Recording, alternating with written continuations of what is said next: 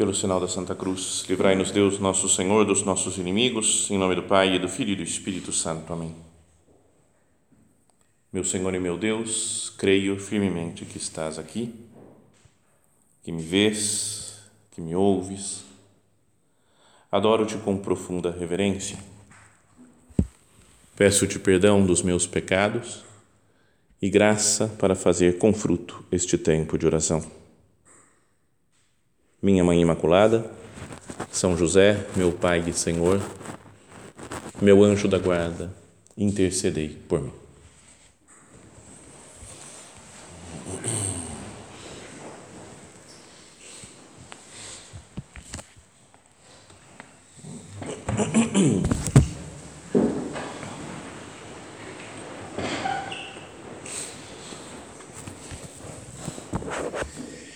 neste convívio, nós estamos vendo muitas coisas né, culturais, digamos assim, coisas que vão nos fazendo pensar na nossa maturidade, nos nossos sentimentos, não é uma coisa meio antropológica, o que, que é ser homem, né, como devemos nos comportar nesse mundo. E diria que as leituras de hoje da missa, elas falam sobre isso claramente e que quase nem precisaria um padre vir aqui falar para que vocês meditassem né, na, na, sobre o tema aqui da, da maturidade, porque está tudo muito muito claro né, na Sagrada Escritura, na, na, leitura, nas leituras de hoje. Bastaria ler, chegar aqui na frente, ler, cada um medita, pensa por sua própria conta e, e, e tudo estaria resolvido. Mas começa né, a primeira leitura uma conversa que o profeta Natan teve com o rei Davi, lá em Jerusalém. Mas a história, primeiro, antes de saber disso daqui, dessa conversa, é preciso lembrar do pecado que cometeu o rei Davi. Então, acho que vocês conhecem, né? já ouviram falar outras vezes, mas ele, o rei Davi foi um homem, grande homem, né? que procurou fazer a vontade de Deus, não é como cada um de nós que procura fazer a vontade de Deus, quer fazer coisas grandes no mundo, mas que tem suas falhas, né, seus defeitos, suas misérias. Então Davi uma vez tinha mandado o exército dele para fazer uma guerra lá contra os amonitas, né? os amonitas queriam atacar Israel e ele falou, vamos lá, vamos guerrear contra eles, venceu a batalha, mas durante a batalha ele estava sozinho no, no castelo dele, lá no palácio de Davi e saiu para dar uma caminhada pelo terraço e viu uma mulher, dizem que era muito formosa, não, uma mulher maravilhosa, tomando banho no vizinho. Então ele ficou louco. Eu estou sozinho aqui, tem essa mulher aí do lado. Chamou os, os servos dele lá e falou: Quem é essa mulher? E avisaram ele, falou: É a Betsabé. Coitado, o nome da criatura não é dos melhores, né? podia ser linda, mas chamava Betsabé. E aí a Betsabé era mulher do Urias, que era um cara importante do exército que estava na guerra. Então ele falou: a mulher está sozinha, o marido dela na guerra, chama essa mulher para cá. E chamaram, fizeram a vontade do rei, Davi, e ele dormiu com a mulher e depois de um tempo ela avisou: estou grávida. Então aí entrou um desespero né, no Davi. Ele falou: cara, vão descobrir que eu cometi o adultério, que eu roubei a mulher do homem que está na guerra. E então ele mandou chamar o Urias, mulher da Betsabé, perdão, marido da Betsabé, e falou: "Vem para cá, que eu quero saber informações da guerra". Mandou um aviso. Então veio Urias e falou: "E aí, como é que está a guerra? Não sei o quê, aquele papo, só para tentar enrolar o homem, falou: "Então agora vai, volta para sua casa, descansa, dorme com a sua mulher e depois você vai para volta de novo para a guerra para falar, ó, vai nascer o filho é dele, não tem nada a ver. E aí o homem saiu do palácio do rei, só que em vez de ir para casa, ficou deitado lá na, junto com outros servos do rei na porta do palácio. E avisaram Davi, ó, o Urias não foi para a casa dele. Ele falou: Como não? Como que você não foi para sua casa?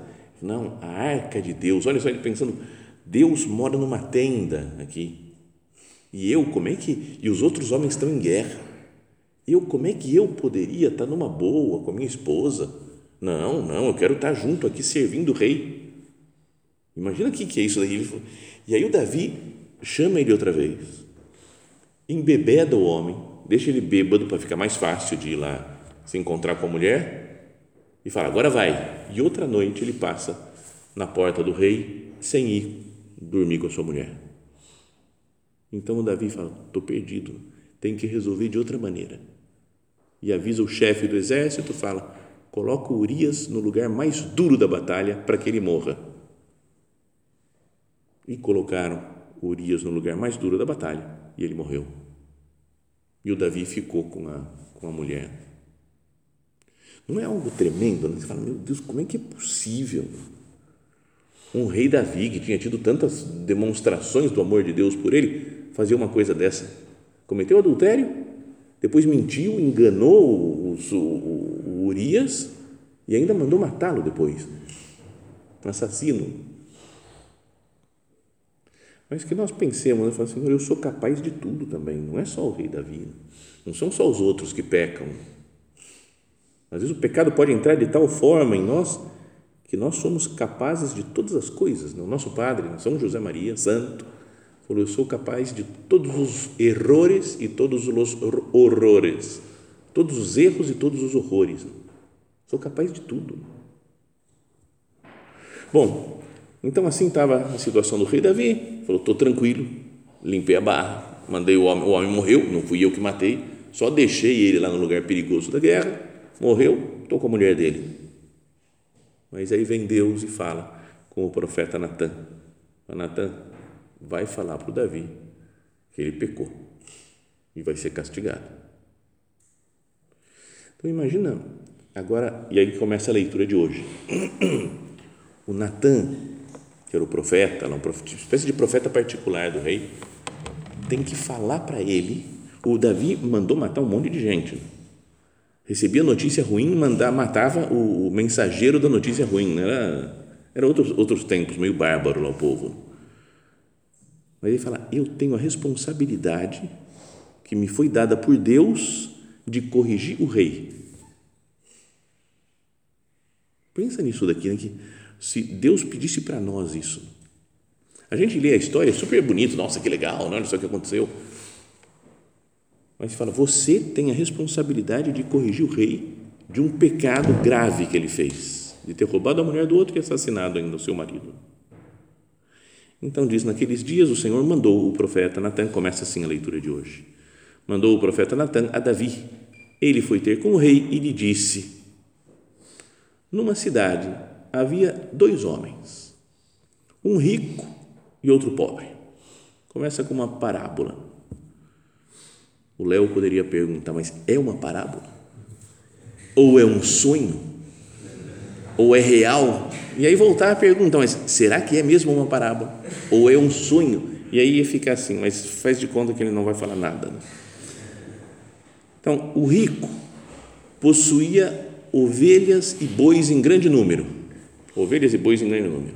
O pobre só possuía uma ovelha, pequenina, que tinha comprado e criado ela crescer em sua casa, junto com seus filhos, comendo do seu pão, bebendo do mesmo copo, dormindo no seu regaço. Fala, cara, que nojo, né? Então imagina uma ovelha bebendo do mesmo copo que ele. Ah, para, mas, mas era assim. Mas fala assim: era para ele como uma filha.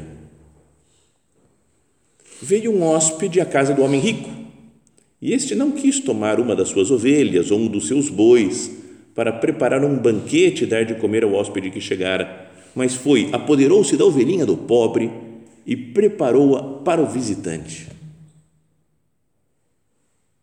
Então, pegou o, a ovelha única que comia do mesmo prato, bebia do mesmo copo, dormia na mesma cama que ele, que era como uma filha que vivia com seus filhos, e matou e deu de comer para o visitante, ele que tinha tudo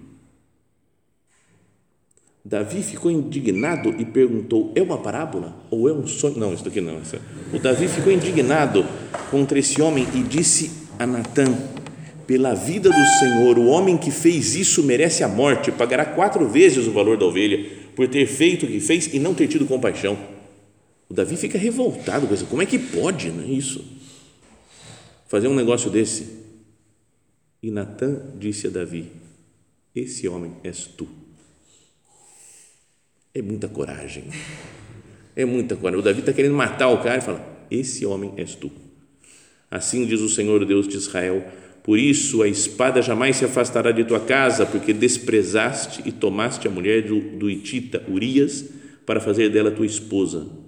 Assim diz o Senhor: Da tua própria casa farei surgir o mal contra ti, e tomarei as tuas mulheres sobre os teus olhos e as darei a outro, e ele se aproximará das tuas mulheres à luz do sol. Tu fizeste tudo às escondidas, eu, porém, farei o que digo diante de todo Israel e à luz do Senhor. Deu uma bronca nele que ele ficou acabado, né? o Davi. Mas aqui está um primeiro ponto que queria que nós pensássemos como sinal de maturidade, de ter coragem para falar as coisas que tem que falar. Uma pessoa que está errada, eu sou capaz de corrigir. Um pai, por exemplo, que tem uns filhos e vê o filho que faz uma coisa errada, ele às vezes quer ficar bem, não, não quero ser o pai chato, o pai bravo né? Ou qualquer pessoa, um padre ou atender a direção espiritual, pode querer falar, vou ficar bem com todo mundo. Um amigo com outro amigo fala, não, a gente se dá tão bem, se eu corrigir, fizer uma correção fraterna, ah, vou perder a amizade dele. Coragem de falar é uma atitude de fortaleza, de maturidade. Senhor, eu vejo com você que eu tenho que tomar essa atitude, eu tenho que fazer isso, tenho que falar com essa pessoa. Senhor, que eu não seja omisso. Então, esse é um primeiro ponto para que nós pensemos né, sobre essa, essa primeira leitura. Eu tenho coragem. A atitude de um homem maduro é ter coragem para fazer as coisas que vê, que Deus lhe pede. sem fugir. Deus podia ter falado para o Natan para falar com o Davi, ele fala, não, não, não pede outra coisa, não, não, eu não vou corrigir, ele vai me matar, vai que não, não vai dar certo isso daqui, quem sou eu? Não, mas não, aceitou a vontade de Deus, foi lá e falou, inventou uma parábola, contou uma história toda para amaciar um pouco a coisa, talvez, mas teve a coragem de falar com o rei Davi.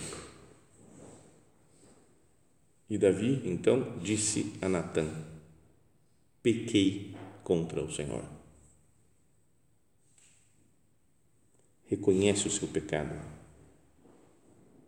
Eu sou responsável. Se vai ter uma desgraça sobre a minha família, um castigo de Deus sobre né, meus descendentes, a culpa é minha. Fui eu que fiz isso. É por causa do meu pecado. Como falávamos ontem até, né, na conversa e no debate sobre o sonho de um homem ridículo do Dostoiévski, entre parênteses, que livraço, né? É muito bom. Dá vontade de ler outras vezes e ir tirando coisas, porque a gente vai, cada um foi falando suas ideias e dá para ter um monte de luzes, né? de, de caminhos para pensar, para meditar nessa, nesse, nessa coisa genial né? do Dostoiévski.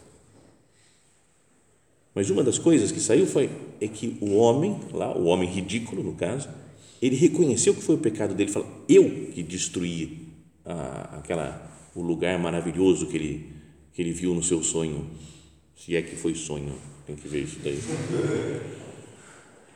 Mas é outro sinal de maturidade, é reconhecer o próprio pecado. Quando eu fico falando, não, não, isso aqui não foi, isso aqui é culpa dos outros, isso aqui também assim tem que, não dá, né? Na minha família, por exemplo, eu brigo com os irmãos, brigo com os pais. Não, tem que ver meu pai, que meu pai também não tem, não tem. Aí minha mãe também faz assim. Meu irmão, você não, você não, é que você não mora com a minha irmã. Você não mora, você não sabe como é que é minha irmã, porque não, existem problemas reais na vida, dificuldades, né? mas sou eu. É o meu pecado. Né? Davi fala: eu pequei contra o Senhor. Eu reconheço os meus pecados ou ou fico dando desculpas? Não é que a situação era assim, está complicado, isso daqui. É de verdade, isso é algo muito real. Né? mesmo na vida dos centros né, da obra, moram os numerários lá, muita gente pode achar, né, vendo de fora, nossa, só gente santa, só top, top de santidade, tudo sétima morada, os caras que moram lá, né? e achando que vive todo mundo como no sonho lá do, do homem ridículo lá, né? todo mundo, como é que você está, tudo bem? Mas não é assim, sai briga, sai discussão, modos de ver diferentes. E como é importante que as pessoas falem assim, eu que estou errado. Porque senão a gente fica, não, foi ele, é que você viu o jeito dele ser, é que ele é muito devagar, ele é muito lento, muito não sei o quê. Não, esse aqui é muito rapidinho, o cara não para, o cara fica todo querendo só trabalhar, só colocar regra na nossa vida. Não, esse outro aqui é um relaxo, relaxo. Parece que fala, eu sou o exemplo, o modelo de como se vive o cristianismo, o espírito da obra, e os outros são os que estão errados por alguma coisa. Então, cada um de nós aqui diante do Senhor, Senhor, eu reconheço o meu pecado. Eu pequei contra o Senhor. E isso é um sinal de maturidade também. Saber que nós somos pecadores, né? que é a nossa condição humana. E que eu fiz coisas que desagradaram a Deus, que atrapalharam os outros, que desagradaram os outros. Então, dessas leitura, dessa leitura também um segundo ponto, então, para pensar né, na maturidade. O primeiro é ter a coragem de falar, como falou o profeta Natan. O segundo é reconhecer os próprios, os próprios erros, os próprios pecados, como fez o rei Davi. Depois, se nós vamos para o salmo responsorial né, da missa de hoje, é o salmo que escreveu Davi depois desse pecado. Reconheceu o pecado e escreveu um salmo maravilhoso, que é o salmo número 50 ou 51, dependendo da numeração, aquele miserere, tem piedade de mim, Senhor. E reconhece o seu pecado. O refrão hoje vai falar que ele criar em mim um coração que seja puro. Criar em mim um coração que seja puro, dai-me de novo um espírito decidido. Ó Senhor, não me afasteis de vossa face, nem retireis de mim o vosso Santo Espírito. Dai-me de novo a alegria de ser salvo e confirmai-me com espírito generoso. Ensinarei vosso caminho aos pecadores e para vós se voltarão os transviados. Da morte como pena libertai-me e minha língua exaltará vossa justiça. Abri os meus lábios, ó Senhor, para cantar e minha boca anunciará vosso louvor. O Senhor me perdoa, eu sou miserável, me transforma, cria em mim um coração puro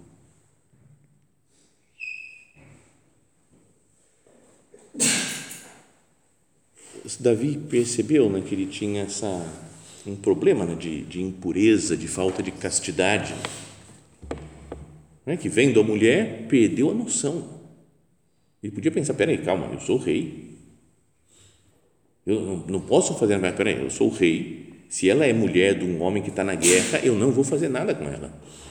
Mas não aguentou, se deixou levar e depois aí foi só aumentando, né, a bola de neve foi se complicando, se complicando, teve que matar o homem.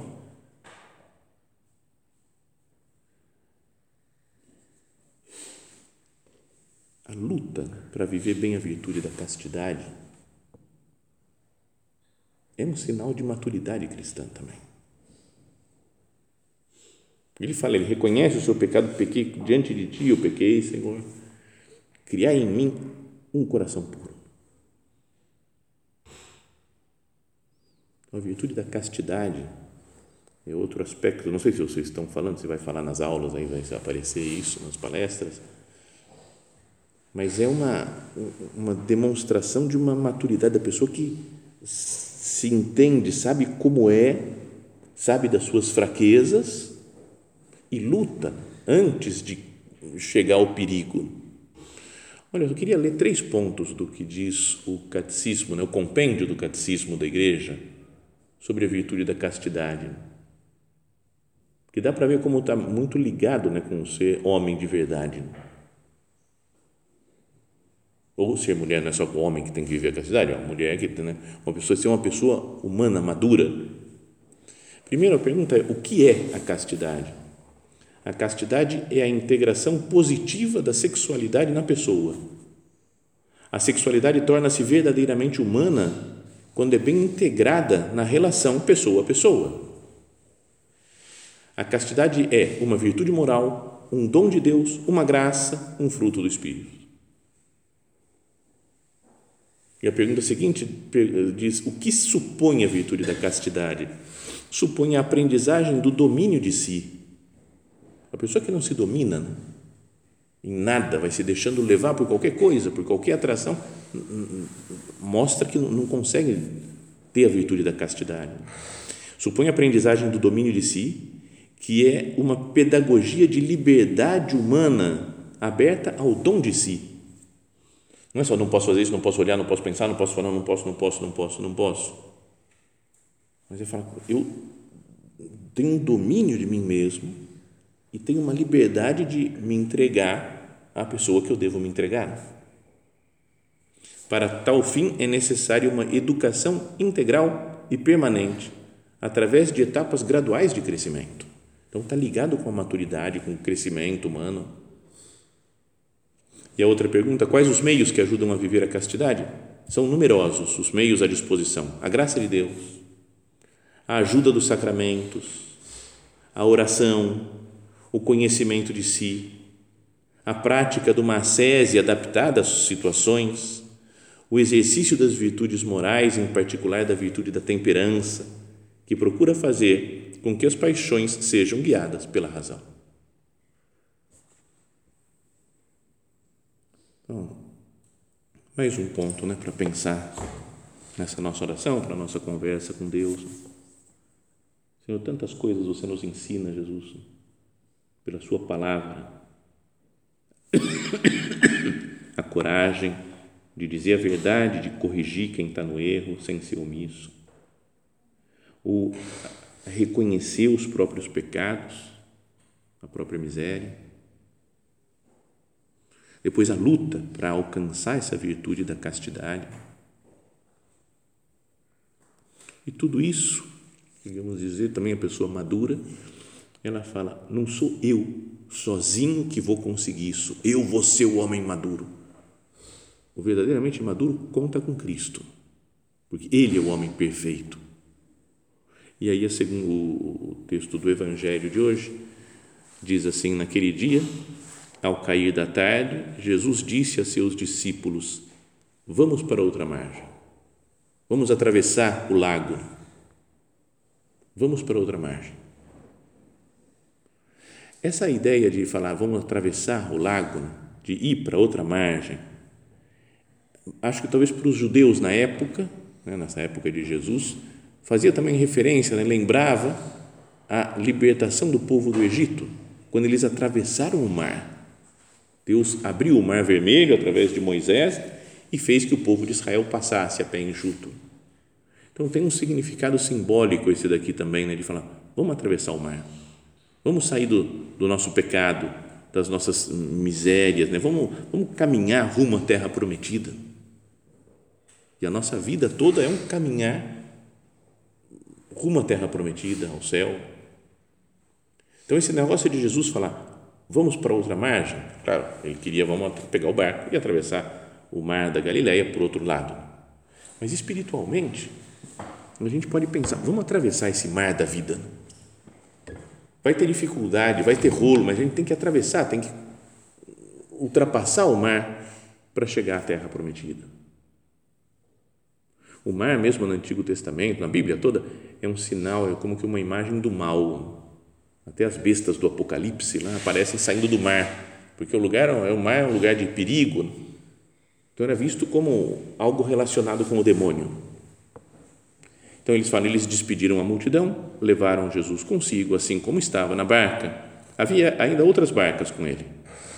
Começou a soprar uma ventania muito forte e as ondas se lançavam dentro da barca, de modo que a barca já começava a se encher. Jesus estava na parte de trás, dormindo sobre um travesseiro. Os discípulos o acordaram e disseram: Mestre, estamos perecendo e tu não te importas. Então, pensa na nossa vida. Não é que a gente está atravessando também um mar? com as lutas, as tentações, as dificuldades, as quedas. E Jesus parece que está dormindo. Fala, Senhor, você não me ajuda. Eu quero melhorar nesse aspecto. Até no que a gente falou de castidade, por exemplo. Eu quero melhorar. Você não me ajuda, você está dormindo, Jesus. Eu quero ser uma pessoa com mais maturidade, um homem que tenha coragem de falar as coisas. Essas coisas aqui que estamos vendo na meditação. Mas eu não tenho Senhor, me ajuda, me dá mais graça, Senhor, me dá mais força. Parece que você está dormindo. E ele se levantou e ordenou ao vento e ao mar: silêncio, cala-te. Mandou o mar fazer silêncio. Um pouquinho antes, acho que um capítulo, dois capítulos antes, Jesus tinha falado a mesma expressão ao expulsar o demônio de um homem. Falou: cala-te e sai desse homem. Agora, por mar, ele fala: cala-te. Silêncio. De novo, uma, uma imagem de que o, o mar é sinônimo, né? é símbolo do mal, do pecado, do demônio. Então, é o mal, o pecado, o demônio que querem nos afastar do caminho de Deus de chegar à terra prometida. E Jesus parece que está dormindo, que não nos ajuda, né? então é preciso da oração. Senhor, acorda, me ajuda. Silêncio, cala-te. O vento cessou e houve uma grande calmaria. Então Jesus perguntou aos discípulos: Por que sois tão medrosos? Ainda não tendes fé? Outra coisa né, para pensar sobre maturidade. Por que sois tão medrosos? Não confio em Deus? Por que, que eu tenho medo de, de falar nos outros quando eu tenho que falar? Por que, que eu tenho medo de enfrentar uma luta né, contra a castidade, uma tentação, de fugir? Por que, que eu tenho medo de, sei lá, de, de tomar as atitudes na vida que eu vejo que Deus está me pedindo para tomar? Por quê? Por que, que eu tenho medo disso, daquilo?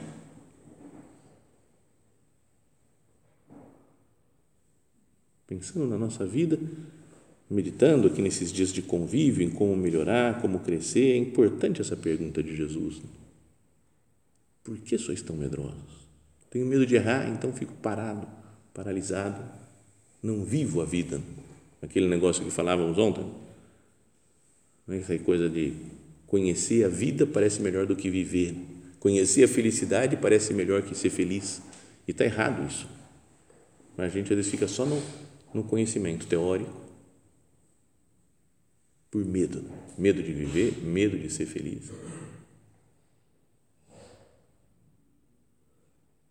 Por que sois tão medrosos? Nosso Padre, um dos primeiros pontos de caminho, fala vontade, energia, exemplo. O que é preciso fazer, faça, sem hesitar, sem contemplações. Sem isso, nem Cisneros teria sido Cisneros, que era um homem importante lá de, da Espanha, era confessor do, da, da rainha Isabel né, da Espanha, um homem com garra, com determinação. Nem Teresa de Almada, Santa Teresa, Santa Teresa de Ávila, né, de Jesus, que, que enfrentou um monte de dificuldades na vida e lutou pela santidade. Nem Íñigo de Loyola, Santo Inácio, se não tivessem vontade, energia, exemplo, fazer as coisas sem hesitar, sem contemplações, não teriam sido santos essas pessoas. Deus e audácia. Regnare Christum volumus. Queremos que Cristo reine. Senhor, me dá a sua força, a sua graça, para que eu enfrente qualquer dificuldade que apareça na minha vida. Não porque eu sou forte, não porque eu me sinto muito fraco, mas quando sou fraco, então é que eu sou forte, porque habita em mim a força de Cristo. São Paulo. Peçamos isso ao Senhor através da intercessão de Nossa Senhora. Minha mãe Santa Maria, me faz ser uma pessoa madura, que sabe enfrentar as dificuldades, que sabe tomar as atitudes, tomar as decisões, apoiado na graça do céu. Que, eu, que cada um de nós ouça a voz do teu filho e a ponha em prática.